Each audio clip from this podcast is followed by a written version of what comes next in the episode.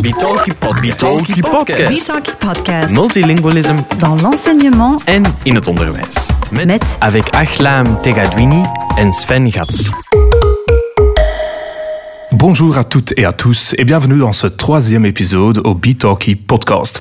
Hartelijk welkom beste luisteraars bij de Talkie podcast, een podcast over meertaligheid in Brussel, naar aanleiding van de Brusselse Dag van Meertaligheid, die plaatsvindt op 25 september in het Brussels parlement. Nous retrouverons tr- très prochainement, ce 25 septembre, au Parlement bruxellois pour la deuxième édition de la journée bruxelloise du multilinguisme. Cette année, le thème est l'enseignement bruxellois et pour être plus précis, le futur de l'enseignement multilingue à Bruxelles. Et c'est dans ce contexte que Sven parle avec différents Bruxellois qui ont grandi dans un environnement multilingue.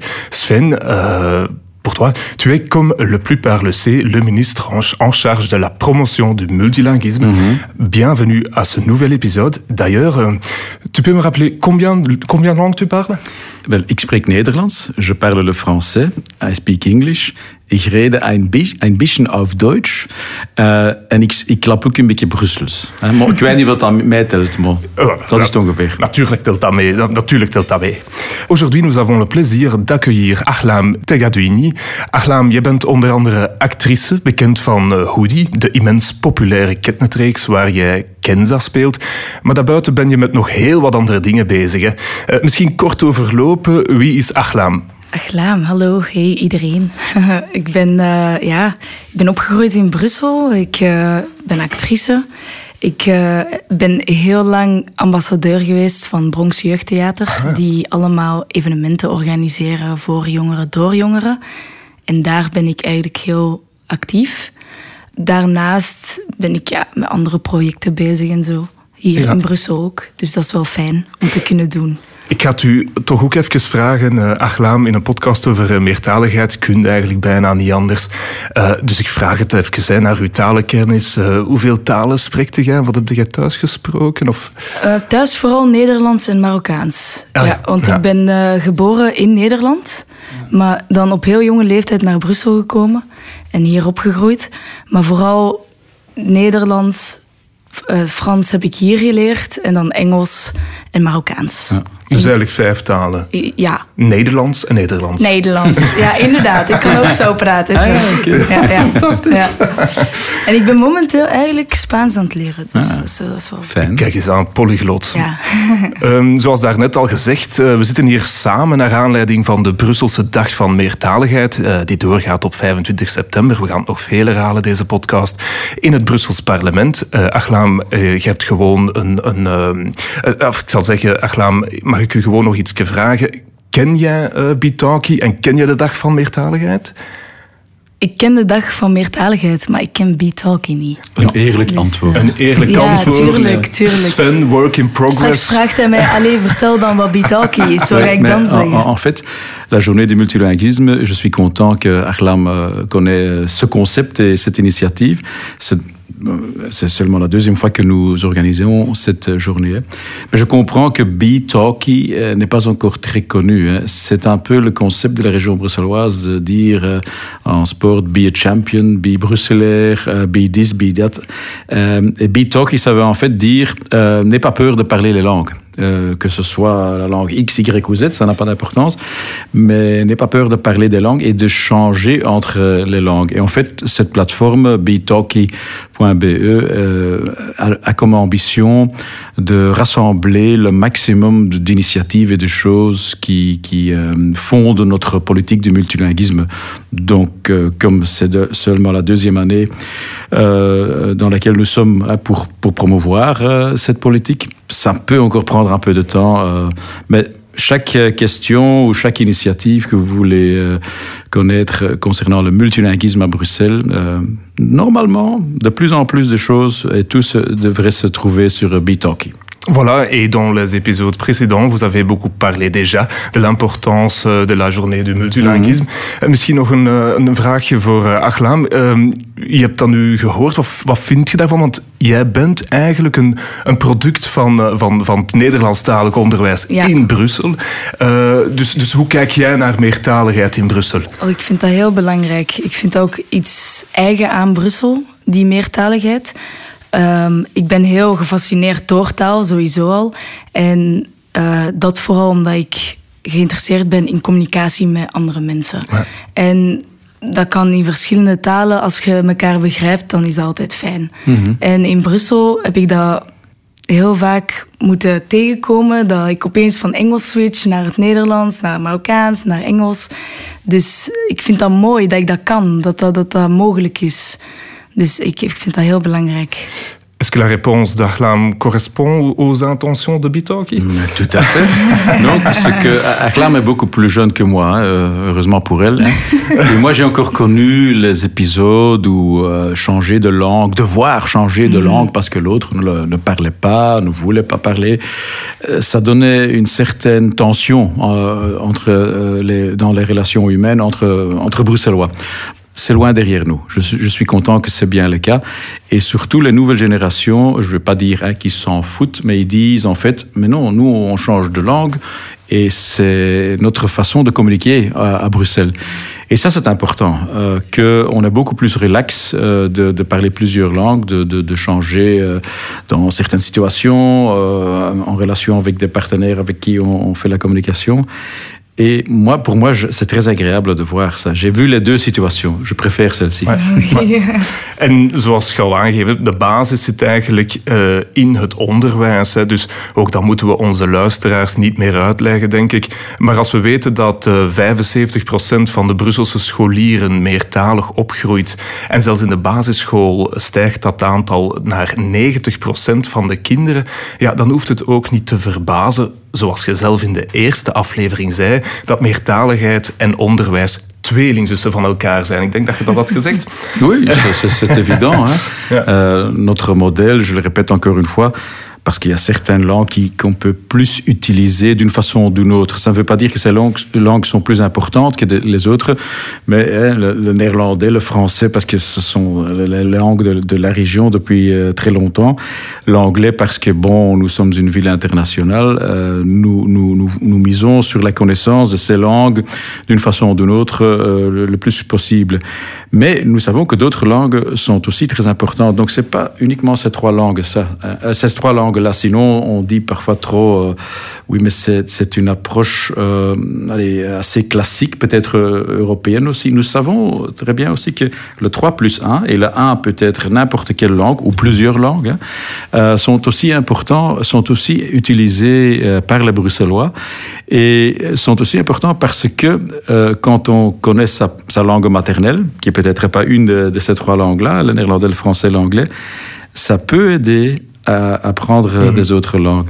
Faire des petits ponts hein, entre le neurone dans, dans, le cerveau, entre une langue et une autre, ça c'est très agréable. Et de voir quelles sont les nuances, parce que il y, y, a certains mots que nous utilisons et de, ces mots n'existaient pas dans une autre langue et vice versa.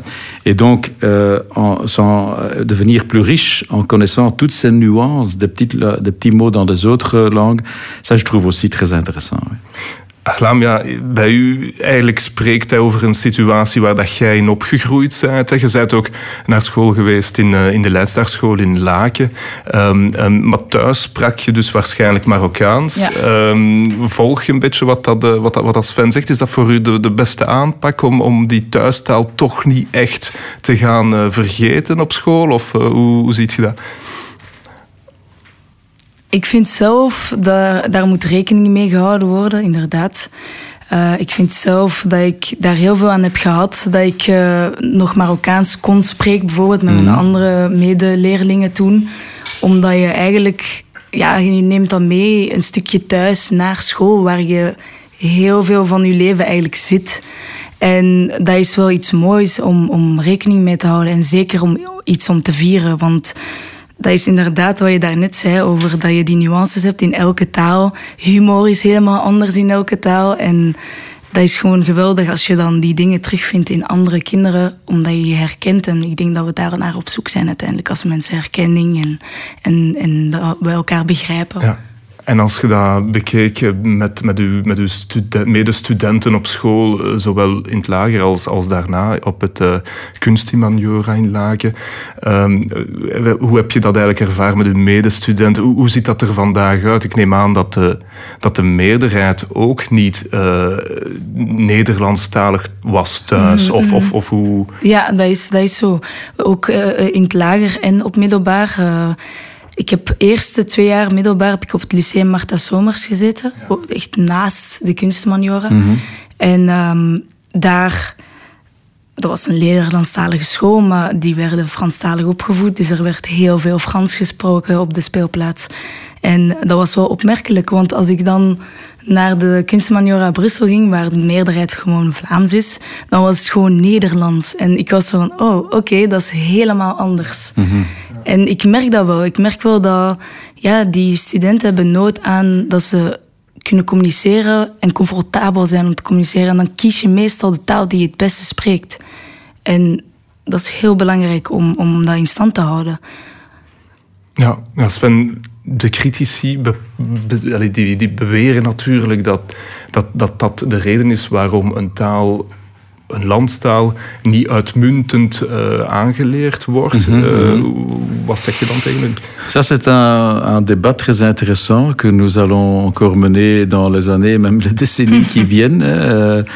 Euh, Est-ce qu'on on doit connaître une langue euh, très bien? Oui, en principe, oui. Mais quel est alors le degré de connaissance des autres langues? Est-ce qu'on les connaît à 50%, à 70%, à 90% Difficile à dire. Ça, diffère de personne euh, en personne. Bon, moi je suis assez pragmatique à cet égard. Depuis longtemps, ou, il y a longtemps d'ici, je, l'ai déjà dit, euh, cet aspect de, parler plusieurs langues était vu comme quelque chose de, problématique. Maintenant, c'est vu comme quelque chose qui, qui, donne beaucoup de chance à beaucoup de gens. Et donc, même si euh, certaines personnes parlent une langue bien ou assez bien et deux, trois langues peut-être pas parfaitement, je préfère ça à, à ne parler qu'une langue parfaitement.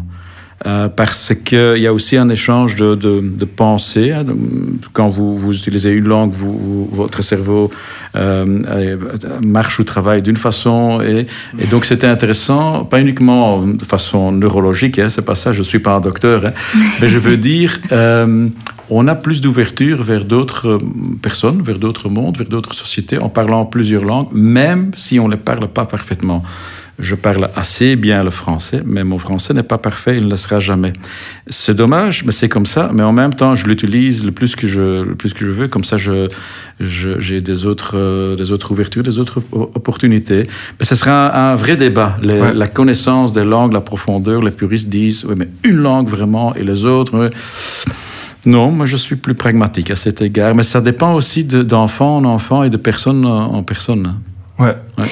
Entre-temps, il y a aussi différentes, initiatives avec l'enseignement multilingue. Sven, est-ce que tu peux nous dire s'il y a déjà de, bons exemples dans des... De, de, des, attends. Mm.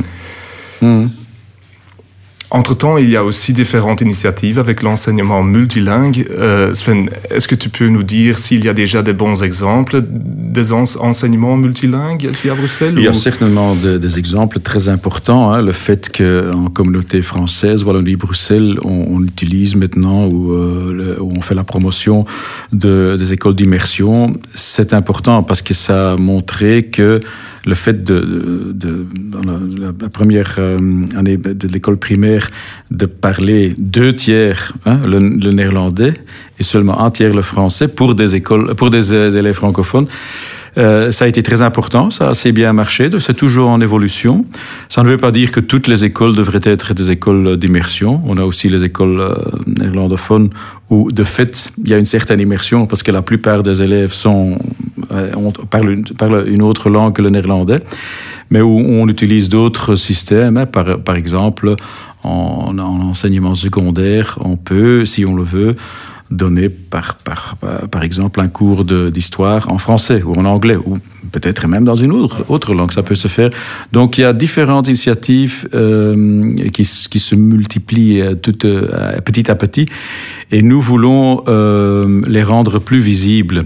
De dire, voilà, il n'y a pas euh, un chemin vers le multilinguisme à l'école, euh, il y en a plusieurs, et donc il faut utiliser plusieurs euh, méthodes euh, qui, qui, mènent à une, une meilleure connaissance euh, d'autres langues. Mais on peut encore progresser parce que on vient de changer, de, de, de, de passer le cap de mentalité dans les écoles où on disait, oui, mais on doit surtout apprendre hein, le néerlandais dans les écoles néerlandophones ou le français dans les écoles francophones à ces gens qui ne parlent pas ces, langues chez eux. Je pense que mentalement, on a un peu passé le cap, de dire, voilà, oui, bien sûr, c'est toujours le but, ça reste très important, mais on peut également en même euh, temps stimuler ce multilinguisme à l'école avec, les, avec les, les, langues qui sont parlées à, à la maison, mais d'autres langues aussi. Et donc, euh, cette crispation de problématiser et de peut-être en tant qu'enseignant avoir parfois le sentiment oui mais avec ces enfants là ça va je vais jamais y arriver. Ça a quand même changé euh, pour une méthode plus euh, multiple avec plus de, de possibilités et, et de petit à petit dans presque chaque école bruxelloise d'évoluer vers une forme de multilinguisme. Et c'est ça que je veux le 25, 25, 25 septembre, pardon, euh, et envers les écoles, montrer qu'on a encore une, une bonne petite route à faire, mais on est déjà sur le bon chemin. C'est ça qui est important. Encore een bonne discussion à faire, ça Oui, c'est sûr. certainement. Um, ja, Aglaam, Engels op school. Goed, ja? Ja, Ja. Ja. ja, ik, vind dat, ik vind dat belangrijk. Ik, heb, ik, heb, ik zelf heb uh, Engels geleerd door naar originele versies van films Ja. te kijken en series, vooral tv. En dan begon ik dat na te doen en dan begreep ik het.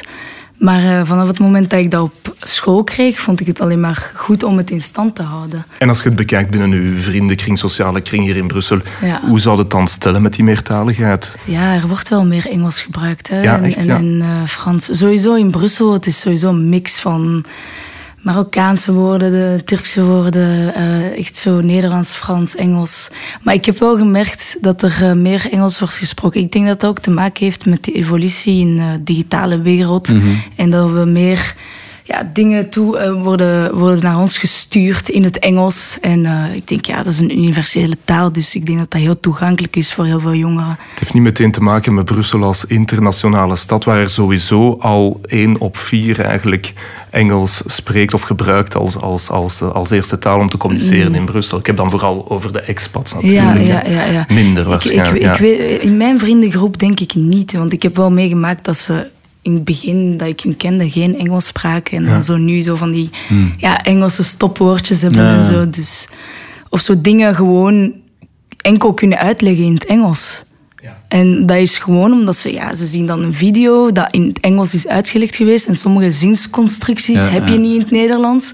Dus dan beginnen ze met de foute zinsconstructie en dan moeten ze wel in het Engels eindigen. Dus Ja. dat is een hele mix. Maar ja, ik vind dat, ik vind dat kei tof, want dat is eigenlijk het doel van, van taal. Dat is communicatie, dat is elkaar verstaan. Dus als dat, als dat compleet is, dan is dat toch keigoed. Volledig mee akkoord. Ehm, en toch, en toch eh, Sven, haaks daarop staat wel de realiteit, allee, of realiteit, toch een studie die aanduidt dat, dat, het, eh, dat het taalgebruik eh, bij jongeren net of ik zal maar zeggen, de, de, de meertaligheid bij jongeren, excuseer, er eigenlijk op, op, op achteruit gaat. Het is misschien niet het meertaligheid, maar de kennis van Ja, talen, ja, het is nuancé. Ja, hein, ja, donc il y, a- ja. y a des nuances. En fait, le- le- la connaissance des langues euh, dégrade, se dégrade un tout petit peu. euh, mais on voit, euh, c'est c'est ce que Achlam dit, euh, l'utilisation euh, et le fait de parler plusieurs langues euh, devient de plus en plus important. C'est paradoxal.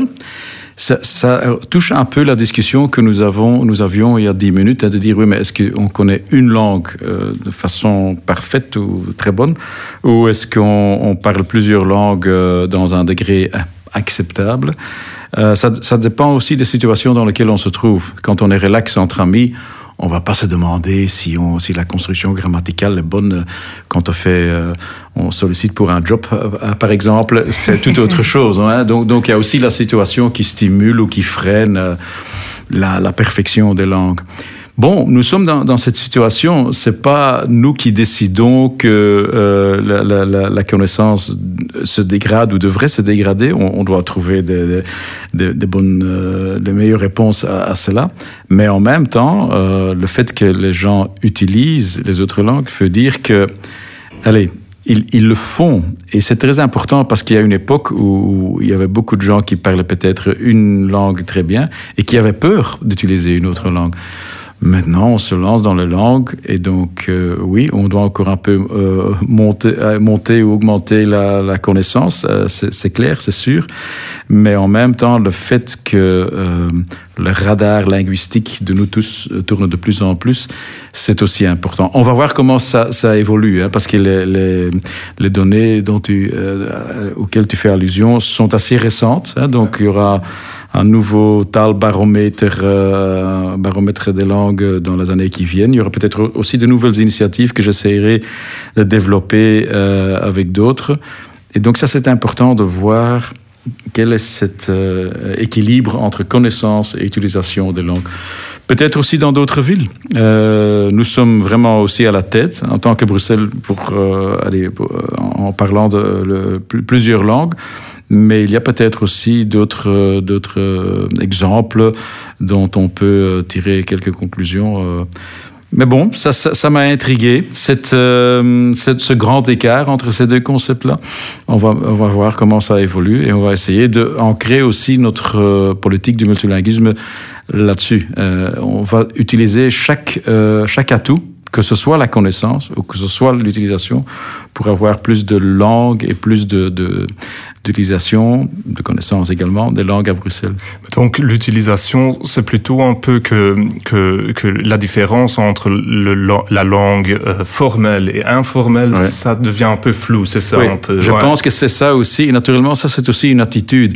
Avant, c'était très important. Moi, je suis encore éduqué avec cela de parler une langue très bien et parfaitement. Et j'assume parce que dans certaines situations, c'est toujours très très important quand je donne un grand speech devant une, une, une réunion importante, ouais. que ce soit le Parlement ou autre. J'essaye d'utiliser ma langue dans, ou mes langues hein, dans, dans, dans le meilleur état.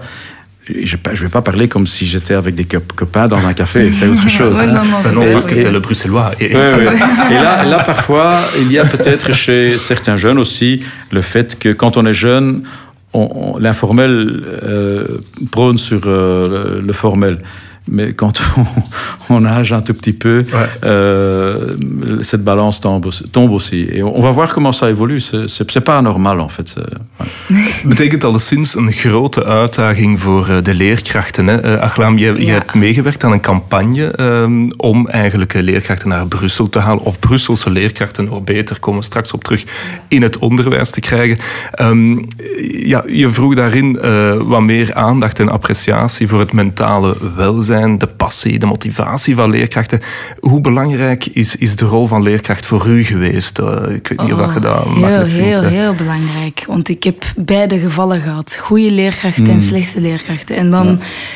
En eigenlijk besef je dat pas na school wat voor effect dat heeft gehad Klopt, op u. Ja. Dus, dus en er zijn, ja, oh, een beetje emotioneel van, mm. want dat is, echt, uh, dat is echt belangrijk. Er zijn kinderen die nu naar school gaan, uh, eerste paar schooldagen. En er zijn leerkrachten die hun zelfzekerheid in gevaar gaan brengen. Omdat ze gewoon niet dat, ja, die, die motivatie hebben of inspiratie geven aan die leerlingen. En er zijn anderen die, die het oké okay maken en oké okay stellen. Hè? Maar het is heel belangrijk dat daar heel veel aandacht naar gaat hoe dat een leerkracht eigenlijk een, een, een leerling, hoe dat die samen kunnen werken in plaats van gewoon met de vinger wijzen en zeggen van, ah, oké, dit is wat je moet leren, want dit staat in het schooljaarplan, dus doe maar. En ik heb dat vooral meegemaakt uh, op school, want ik, wou, ik had dus mijn eerste twee jaar op het Lyceum Martha Somers gedaan. En uh, ik wou acteren, maar dat was dan heel, ja, dat was een beetje absurd voor veel leerkrachten, omdat er toen ook heel weinig rollen waren voor mijn profiel. Dus dat was, daar werd niet in geloofd. En, mm. um, maar ik heb wel dingen meegenomen van in het lager, waar dan mijn uh, leraar nu um, directrice van de Leidstraatschool, Anne van Achter, wel altijd heeft gezegd van oké, kom, we gaan dit creatieve doen, we gaan dat stimuleren, we, gaan, we maken een toneelstuk, Aglaam, hoe zou je dat aanpakken? En dat heb ik heel hard meegenomen. Maar ik weet dat dat heel moeilijk is voor heel veel jongeren, want als een heel groepje vrienden zich onzelfzeker voelen door ja, niet de perfecte of ideale motivatie die je krijgt van op school, dan gaat je daarin mee. Want je wilt nog altijd ergens thuis horen. En dat is ook ja, heel dat watervalsysteem van TESO, BESO en zo. Hè. Dus ik, ik, uh, ja, ik kan daar alleen maar op blijven hameren hoe belangrijk dat is in de opleidingen van leraren. Dat die heel ja, dat is echt een serieuze taak. Dat is een grote verantwoordelijkheid. En daarom hecht ik ook veel aandacht aan het mentale welzijn van een leerkracht. Want het is niet een of het andere. Het is echt zo de samenwerking van de twee. En dat is, dat is echt uh, ja, dat is belangrijk voor mij. Ik denk dat een goede leerkracht je helemaal kan veranderen. Ja, de leerkrachten, um, onlangs nog te lezen. 91,7% van de leerkrachten die uh, werken in het Nederlandstalig onderwijs in Brussel zijn afkomstig uit, uit Vlaanderen. Hoe zorgen we er dan voor dat, uh, dat meer Brusselaars voor de klas komen te staan? Want misschien hebben Brusselaars toch wel meer voeling met die uitzonderlijke Brusselse context. Of, of is uitzonderlijk dubbel gezien Antwerpen ja, evenzeer? Het is, ja. het, is, het is genuanceerd. Hè. Om te beginnen zijn we op dit ogenblik blij, zowel in het Franstalig, Franstalig als in het Nederlandstalig onderwijs, dat we voldoende leerkrachten hebben. We hebben er net niet voldoende, maar we hebben er nog veel. Dus als die mensen van bijvoorbeeld Vlaams-Brabant of Waals-Brabant komen, hè, ze komen ook soms eh, van verder, is dat wel goed, want dan staat er iemand voor de klas. Maar de verhouding zit niet goed. Meer dan 90 procent, je voelt wel aan dat er ergens iets schort. Hè. En dus ik ben blij dat we ook met de medewerking van Aglaam en, en andere uh, mensen nu de voorbije maanden voor het eerst een campagne op het getouw gezet hebben om meer leerkrachten uh, aan te trekken in het algemeen. En zeggen van lesgeven is plezant, en zeker in Brussel. Dat was ook een vraag van de leerkrachten zelf, hè, wanneer ik uh, de ronde van Brussel gedaan heb. En we gaan dat blijven uh, verder zetten, want één keer een campagne, dat is leuk, maar dat heeft geen impact. Pas na twee, drie jaar krijg je die. En ik hoop dat we op die manier ook meer Brusselaars voor de klas kunnen krijgen. Um, omdat, er kunnen natuurlijk ongelooflijk goede leerkrachten zijn die geen Brusselaar zijn. Dus, dat, dat, dat wil ik absoluut onderstrepen. Maar soms voor de leefwereld van de kinderen is het wel handig om iemand te hebben die, die ja, nog dichter bij hen woont dan, dan uh, 10 of 15 kilometer verder. Dus um, voor die mentale aspecten waar Glam het uh, net over had, is het wel heel belangrijk dat we meer Brusselaars voor de klas krijgen. Ik hoorde dat het, het Franstalig onderwijs in de vorige podcast uh, toch ook wel zo'n beetje was. En het is ook belangrijk voor ja, de tewerkstelling in Brussel. Hè. Mensen zijn hier welkom, de pendelaars. Een stad heeft altijd mensen van buitenaf nodig, dat is zo. Maar uh, meer Brusselse leerkrachten in onze scholen, ja, daar gaan we toch wel aan werken. Maar het gaat een beetje tijd vragen. Ouais, c'est un peu l'image Bruxelles aussi parce que je pense pouvoir dire que Bitanki et la journée bruxelloise du multilinguisme forment également une réponse à notre fierté et notre identité bruxelloise. Et selon des chercheurs de la VUB, l'identité bruxelloise grandit de, grandit de plus en plus chez nos Quets, euh, entre autres parce qu'il n'y a pas une identité dominante, car en tant que bruxellois, on se focalise plutôt sur le présent et le futur donc, allez, c'est-à-dire que Bruxelles est un, un canvas blanc euh, que tout le monde remplit soi-même, co-marqué dans l'étude un peu. Euh, quel est votre avis à ce sujet à ce sujet Quel est votre avis à ce sujet, Sven? Ben, Je l'ai toujours dit, le multilinguisme est important à Bruxelles pour deux raisons. La cohésion sociale, c'est-à-dire paradoxal, oui, mais si on parle plusieurs langues, ça va donner plus de cohésion sociale, oui, parce qu'il y a plus d'interaction entre personnes et groupes qui, par une langue, se rencontreraient peut-être moins ou pas. Hein. Mais la deux, le deuxième élément, certainement euh, l'identité, la fierté de dire, avec les ou la jeune génération, de dire, voilà, en fait, quand on est bruxellois, ça veut dire qu'on est multilingue. C'est un peu automatique, c'est un peu lié l'un à l'autre. Et euh, pour, certains, en dehors de Bruxelles, c'est bizarre, parce que je vais maintenant utiliser un, mot allemand. Hein. Il n'y a pas vraiment toujours un light culture, hein, une culture dirigeante. Il y en a plus, plusieurs, et, selon la situation, il y a peut-être des coutumes culturelles qui sont plus importantes que d'autres. Mais euh, c'est très intéressant comme euh, expériment social à, à, à grande échelle, hein, parce que nous, nous sommes quand même 1,2 euh, million de, de, de, personnes ici. Et euh, on va voir comment ça, ça marche. Euh, J'utilisais un peu le, le rôle d'autres, ou l'exemple d'autres grandes villes. ça donne, les différences peuvent donner une identité commune. Et les ouais. différentes langues aussi. Ouais. Ouais. Mm -hmm. ouais. Achlam, ja, we zijn allemaal een minderheid in onze stad. Ja. mooi, mooi, of niet? Mooi gezegd, mooi. Maar dat is zo'n beetje ook zo bij brandweer en politie. Hè. Mm. Die hebben de, dat komt ook allemaal van buiten ja, Brussel. Ja. En we hebben die natuurlijk op dit ogenblik ja. nog nodig, maar ook ja. daar, in, in brandweerkorps en politie, Ja, zouden we ja, meer ja, uh, Brusselaars moeten Dus je hebben. moet dus Absoluut. uh, gaan polsen wat zij doen. Ja, ja we zijn eraan aan het werken hoor. Ja, en het ja. gaat al beter dan vroeger. Nou, we moeten, die afstanden, we moeten Ja. die afstanden overbruggen. Uh, ik hoop dat dat, dat dat makkelijker wordt in de toekomst. Ja. Dat. Achlam, als, uh, als Brusselaar kunnen we dus eigenlijk stellen dat we die herwonnen zelfzekerheid van onze stad ook ergens wel betekent dat, ze, dat we eigenlijk als stad verder af komen te staan van de twee andere gewesten, hè, Vlaanderen, Wallonië. Ik neem aan dat met het succes van Hoodie, dat je daardoor wel een heel unieke positie bekleedt, omdat je eigenlijk als Brusselse actrice, als ik dat zo mag zeggen, wel echt in de Vlaamse uh, huiskamer terechtkomt. En je hebt dus eigenlijk een unieke kijk op, op eigenlijk die, die, die Brusselse identiteit en dan ook weer de kijk daarop vanuit, vanuit Vlaanderen. Hoe, hoe, hoe, hoe kun je dat ergens eh, benoemen, die, die, die hyperdiverse realiteit tegenover dan misschien een, een, een soort afwijzende houding soms vanuit ja, Vlaanderen? Ja, ja. Oh, dat is uh, goede vraag. Wacht, uh, misschien kan ik ze makkelijker stellen. ik denk, ja, dat is, um, het is al sowieso een beetje raar voor mij om te vatten dat ik op tv ben. Dat is al één.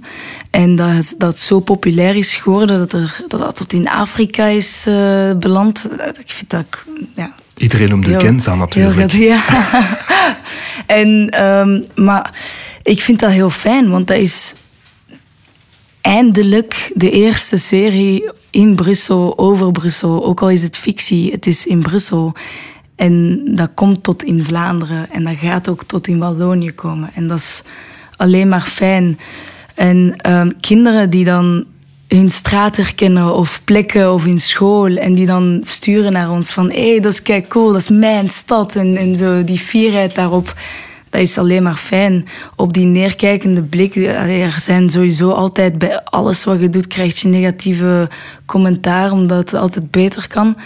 Maar ja, bon, daar, kijk, daar kijk ik zo min mogelijk naar, want dat is, ik doe wat mij blij maakt en, en ik kan dat elke dag doen, acteren.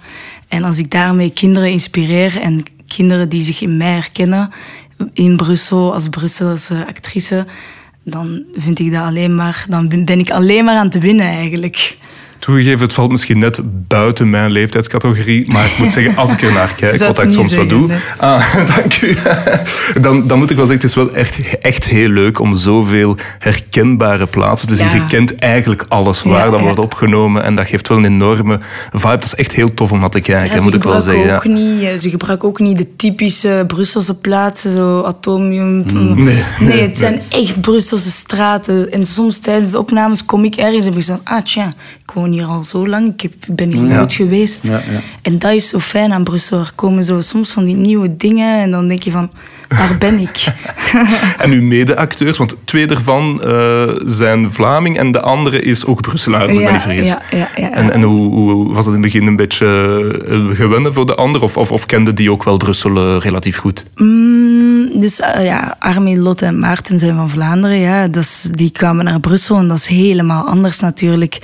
Um, het ding is wel, ze hadden niet veel ervaring op een set of zo. Dus het was heel nieuw allemaal voor hun. En we hebben, we hebben ook niet zoveel tijd gehad om zij dan Brussel echt te zien. Enkel dan de set en als we op locatie gaan draaien. Maar uh, Lotte is ondertussen naar Brussel verhuisd van Antwerpen. Dus uh, we hebben een toekomstige Brusselaar erbij. Zo. Um, Armin, ja, Armin die, die, die, die is sowieso heel geïnteresseerd in verschillende talen en zo. En, en, en Brussel en, en, Maarten ook. Dus uh, dat, is, dat zijn... Ja, ik heb wel gezien dat ze Brussel meer en meer leuk zijn beginnen vinden. En I can't blame them. Hè. Dus, Brussel is fantastisch. Dat is gewoon je hebt het goede, je hebt het slechte, je hebt middenin, je hebt alles. Het is gewoon Brussel. Maar wat dat, zo, wat dat zo fantastisch is aan Brussel, is dat we eigenlijk nogal verwend worden uh, als het gaat om cultuur. En het cultuuraanbod in onze stad is gigantisch. Mm -hmm. Film, uit, uh, Sven, Sven, ik zie u knikken. Uh, film, theater, musea. Het zijn eigenlijk vooral ook een beetje die concurrentiestrijd misschien ergens tussen de Vlaamse en, en, en Waalse mm -hmm. cultuurinstellingen. Die, die maken dat Brussel toch een enorm aanbod ontwikkeld mm -hmm. heeft. En dan toch misschien een vraag. Ik ga het misschien eerst stellen aan, aan Achlaan. Mm. Um, ja, toch leeft, leeft dat misschien ergens wel wat gescheiden van elkaar, die twee culturele, uh, ik zal maar zeggen, uh, invloedssferen. Uh, KVS, ja, de, de, de, de NAB, Theater ja, Nationaal, ja, ja, Botaniek. Ehm, voel je zelf dat je daar ergens in één kant zit? Of, of wordt je soms gevraagd door, door, door, door, de, door de Franstalige gemeenschap? Of hoe? Ja, ik, ja, ik heb wel aanvragen gekregen en zo. Ik denk dat er langs alle kanten wel iedereen zijn best doet daar rond. Ik, uh, maar misschien is dat omdat ik van Brussel ben, dat ik niet zo denk van, ah, jullie Vlamingen, Walen, omdat dat zo, ik ben niet zo opgegroeid nee. om echt zo mensen te, allee, in te delen in hokjes en zeggen van, ah, je komt vandaar, je komt vandaar. Dat was gewoon zo, wij zijn in Brussel. Dus misschien voel ik dat minder dan bijvoorbeeld een Vlaming die buiten Brussel woont en hier naartoe pendelt om hier te werken. En natuurlijk dan heb je ook de kwestie van niet iedereen vindt zich allee, voelt zich thuis in een grootstad en dat moet niet. Nee. Dat hoeft ook niet. Nee, is... maar, ja. En, uh, maar uh, ja, ik, uh, ik voel... Het is niet dat ik zoveel van de Vlaamse cultuur ken of zo, maar ik word er wel mee omringd en ik vind dat niet En je erg. maakt er eigenlijk Ja, nu ik ook deel er- van uit. Sven, waar. eh, voormalig minister van Cultuur, hè, dat bent u ook. Ehm, ik was, ik- was ik aan het raaskalken of zo? Want ik zag u eigenlijk... Nee, eh, ik, die, die, die, Non, gescheiden... Je pense que les dernières années, cela a également évolué. hein. Donc, euh, par exemple, KVS, c'est Théâtre National, déjà depuis 10 ans, si si je ne me trompe pas, font des programmes euh, communs. hein. Et donc, il y a d'autres partenaires qui le font également. Peut-être pas pour une entière saison, peut-être pour une production. Il y a quand même une nouvelle scène, aussi bien de- des théâtres eux-mêmes que des, des acteurs des actrices qui se retrouvent un peu sur des différents plateaux, qu'ils soient néerlandophones ou francophones. Euh, et c'est intéressant parce que, euh, par exemple aussi avec euh, le, chemin envers Bruxelles, capitale culturelle européenne hein, ou belge, en 2030, on va euh, également essayer de renforcer euh, ces énergies-là. Euh, ça ne veut pas dire qu'il n'y y aura pas de, des pièces en néerlandais dans le KVS. Il y en a toujours et il y en aura pour euh, encore très longtemps. Et vice versa pour euh, le, le théâtre du parc, hein, côté francophone, de- deux exemples. Mais on voit quand même qu'il y a cette envie de faire des, des, des choses ensemble, des productions ensemble, parfois avec un sur ou un sous-titrage sur le podium, Ouais. parfois avec différentes langues qui sont parlées aussi euh, sur le podium. Donc là, je, je, je suis assez optimiste que on, on va se rapprocher, on va se rapprocher plutôt. Et euh, il y a toujours aussi des, des éléments euh, spéciaux dans, dans, dans chaque, euh, comment je dire, euh, chaque habitude culturelle. Hein, par exemple, il y a, plus, je veux pas typecaster euh, tout à fait, mais dans les, les théâtres euh, euh, francophones, c'est plutôt un théâtre de texte. Hein. Par contre, dans beaucoup de théâtres néerlandophones, c'est plutôt un théâtre corporel. hein. Il y a d'ailleurs une petite Mhm. blague chez les francophones qui disent mais s'il n'y a pas des, gens nus sur le, le- sur le podium, ben, c'est- pas un théâtre flamand. Hein. Donc ça, c'est une, mais, mais on, on sait que je, et là, l'intérêt commun, ou comment je dire, le- le- les, les, les, les- les échanges d'approches sont, sont très intéressants euh, dans notre propre ville. Et il était grand temps que ça se faisait ici aussi à Bruxelles et qu'il n'y avait pas uniquement au, théâtre, au festival de théâtre à Avignon que les francophones et les néerlandophones de Bruxelles se rencontraient. Donc il existe encore un grand potentiel pour le multilinguisme. Oui, et aussi pour le public là, Ouais. euh, qui, ont- qui, a, qui a envie de ça. Parce qu'avant, il n'y avait pas beaucoup d'Européens, de, de gens qui travaillaient dans la sphère européenne à Bruxelles qui venaient voir les pièces en néerlandais. Mais depuis les, les sur- et les sous-titrages, il y a quand même, euh, chez certains théâtres 15, chez d'autres théâtres même plus que 30% de, de public qui change. C'est un public cosmopolite, un, peu- un public urbain qui ne se pose pas, comme toi, la question oh, mais est-ce que je suis dans un théâtre néerlandophone ou francophone? Non, est-ce que je vais voir une bonne euh, pièce de théâtre? Est-ce que je vais avoir une belle expérience? Et ça, c'est aussi intéressant. C'est pas uniquement l'offre des théâtres qui se mettent ensemble, mais aussi la demande du public qui dit on, on aime voir ces différents éléments dans une, une ville euh, comme Bruxelles. Ouais, et dans veel multi, multilingue, sûr. Multilingue voilà. également, oui. Ouais, ouais. Deze mag misschien eruit geknipt worden. Eh, ik weet niet of dat Sven gaat willen antwoorden. Het is een beetje... Ehm, ik ga er misschien toch tussen Ja, gooien. ja, dat is Ehm, een goeie. Ja, als je zo zou willen kijken naar, naar, naar die taalpuristen, hè, de, de, de Brussels Heritage Days, heel veel polemiek rond geweest, eh, zowel aan eh, Nederlandstalige als Franstalige kant. Eh, wat antwoord je dan eigenlijk tegenover hun... Dat is een interessante vraag. Ik heb niks tegen taalpuristen. Ik ben tot op zekere hoogte ook een taalpurist in het Nederlands. De enige taal waarin ik taalpurist durf zijn. Omdat ik ook zo door mijn vader opgevoed ben. Dat was een leraar Nederlands. Hè. Ik let op, ik maak fouten tegen het Nederlands. Hè. Maar ik hou er wel van om sommige dingen zo juist mogelijk te zeggen. Ehm, maar natuurlijk, ik vind het ook plezant of prettig of aangenaam dat andere talen mijn taal komen eh, binnendringen en verrijken. En, en dat is altijd zo geweest. Hè. Dat is niet alleen vandaag, dat is in de voorbije eeuwen ook zo geweest.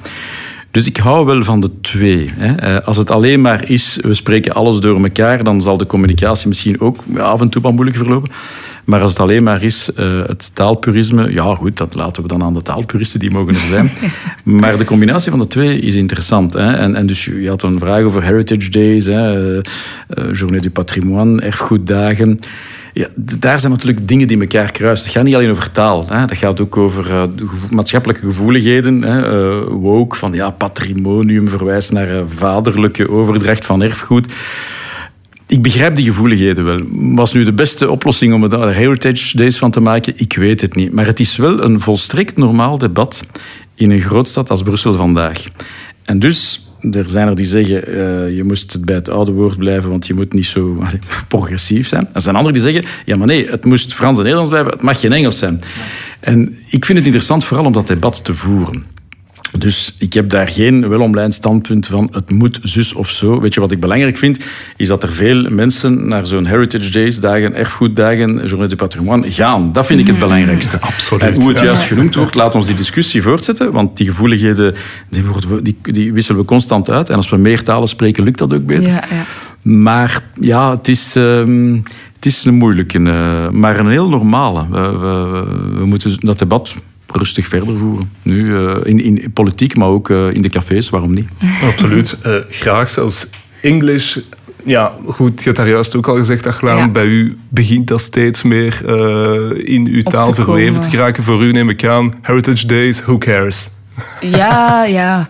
Maar dat is, eh, ja, ik heb daar niks op tegen. Ik vind uh, die mensen willen gehoord worden en dat is hun mening. En zolang zij de andere kant niet pushen en, en deze kant ook niet pusht, ja, dan kunnen ze perfect samenleven in, in samenleving. Ja. Dat is, ja, die wil ook gehoord worden. Hè? Maar ja, zoals Sven zei daarnet, als je daar staat en je kan Frans en Nederlands spreken, dan is dat echt geweldig. Ja. Want je komt echt totaal verschillende werelden tegen. En dan heb je dat in je kunnen en dat is fantastisch. Ja. Dus ik, voor mij is het gewoon, ja, voor mij, ik zou niet anders willen leven. Ik zou niet gewoon in één taal echt goed kunnen en de andere niet. Dat is bijzonder mooi ja. en bijzonder Brussels gezegd. Aglaam, we komen een beetje naar het einde van, van deze aflevering. Uh, ik denk ergens dat we u nog gaan uh, zien opduiken. Uh, ja. Uw fantastische carrière is pas begonnen. En binnenkort zelfs in de fictiereeks Grond. Kun je daar misschien iets meer over vertellen? Of? Ja, Grond. Uh, ja, dat is eigenlijk een, uh, een serie voor vier. En dat gaat eigenlijk over een familie die een begrafenisonderneming heeft. En de broer heeft, komt op het idee om uh, Marokkaanse aarde van Marokko naar België te brengen. Omdat dat een heel groot debat is. Dat is, heel, dat is echt taboe, dat is zo gevoelig. Omdat deze nieuwere generaties willen zo dicht mogelijk bij familie hier begraven worden. Maar ja, die hun ouders en grootouders, die hebben de familie daar en die willen daar begraven worden. En ik denk dat dat nu ook met corona heel, heel belangrijk is geworden, omdat heel veel familieleden niet konden gerepatrieerd worden en daar begraven worden. Dus het spreekt een beetje daarover dat er aarde wordt gebracht naar hier, zodat moslims toch in Marokkaanse aarde begraven kunnen worden. En dan eigenlijk ja, een compromis hebben tussen de twee. En dat beide gelukkig zijn. Wat een fantastisch Dat verhaal. is toch, ja, het is een dramedie dus. Maar het eh, komt uit in november en ik ben heel benieuwd. Je gaat kijken, Sven. Ja, ik heb zelfs een stukje van de opnames kunnen bijwonen, Ja. een jaar geleden. En ik moet eerlijk zeggen, als Adil en Bilal iets maken, dan ben ik toch altijd extra geïnteresseerd. Omdat zij ook een manier hebben om die gevoeligheden waar Achlam over praat, op een, op een toffe manier naar voren te brengen. Natuurlijk, het is een echt probleem. Het is niet zomaar, je kunt het niet wegleggen van het bestaat niet. Nee, nee, maar het, wordt dan, het dringt dan in Vlaamse huiskamers binnen. Maar er is ook humor die erbij komt kijken en, en ook absurde situaties, waardoor heel die, die zaak waar mensen anders alleen maar over lezen in een krant, nu plots eh, voor hen ook begrijpelijk en tastbaar wordt. Dus eh, ik kijk er naar uit, ja. En ook weer in Brussel opgenomen, hè, dus... Nee. Extra punten. Eh, voilà, ik denk dat we hiermee ehm, onze aflevering een beetje kunnen beëindigen. Eh dank u wel, Sven Gats. Merci om hier aan, aanwezig te zijn. Eh Achlaan, dank u wel. En eh, ik zie u waarschijnlijk nog Ja, binnenkort op bedankt mijn dat ik scherm. hier mocht zijn. Heel graag. Eh, ook de luisteraars, eh, dank jullie wel voor deze derde aflevering eh, mee te volgen. En ik nodig jullie nog eh, graag uit voor onze tweede dag van de meertaligheid op 25 september. L'enseignement est la thème centrale avec un workshop multilinguisme à l'école pour les enseignantes et un débat avec Caroline Pauwels, le recteur de la VUB, le bourgmestre de la ville de Bruxelles. Et ça, c'est Achlam, non, Philippe Kloos. et bien sûr, zijn notre ministre. 19, dus like, hallo. Nee, dat is niet erg. En notre ministre Sven Gats. Ehm, dit jaar is het programma dus van de tweede dag eh, van meertaligheid eh, enorm gevuld. Met als centraal thema het onderwijs. Eh, zo, zo is er onder andere een workshop voor leerkrachten over meertaligheid in de school. En een debat met VUB-rector Caroline Pauwels, de Brusselse burgemeester Sven Philippe Kloos. Voilà. En minister Sven Gats natuurlijk zelf. Eh, graag meld ik nog even eh, dat ook onze partners aanwezig zullen zijn op deze dag. Zo zal het Huis van het Nederlands uitpakken met hun bekende Patati Apero concept. Een concept waarbij men verschillende talen met elkaar kan oefenen. Het hele programma te ontdekken op btalkie.brussels of natuurlijk op de sociale mediakanalen. Tot de volgende keer. Bitalki Podcast. BeTalkie Podcast.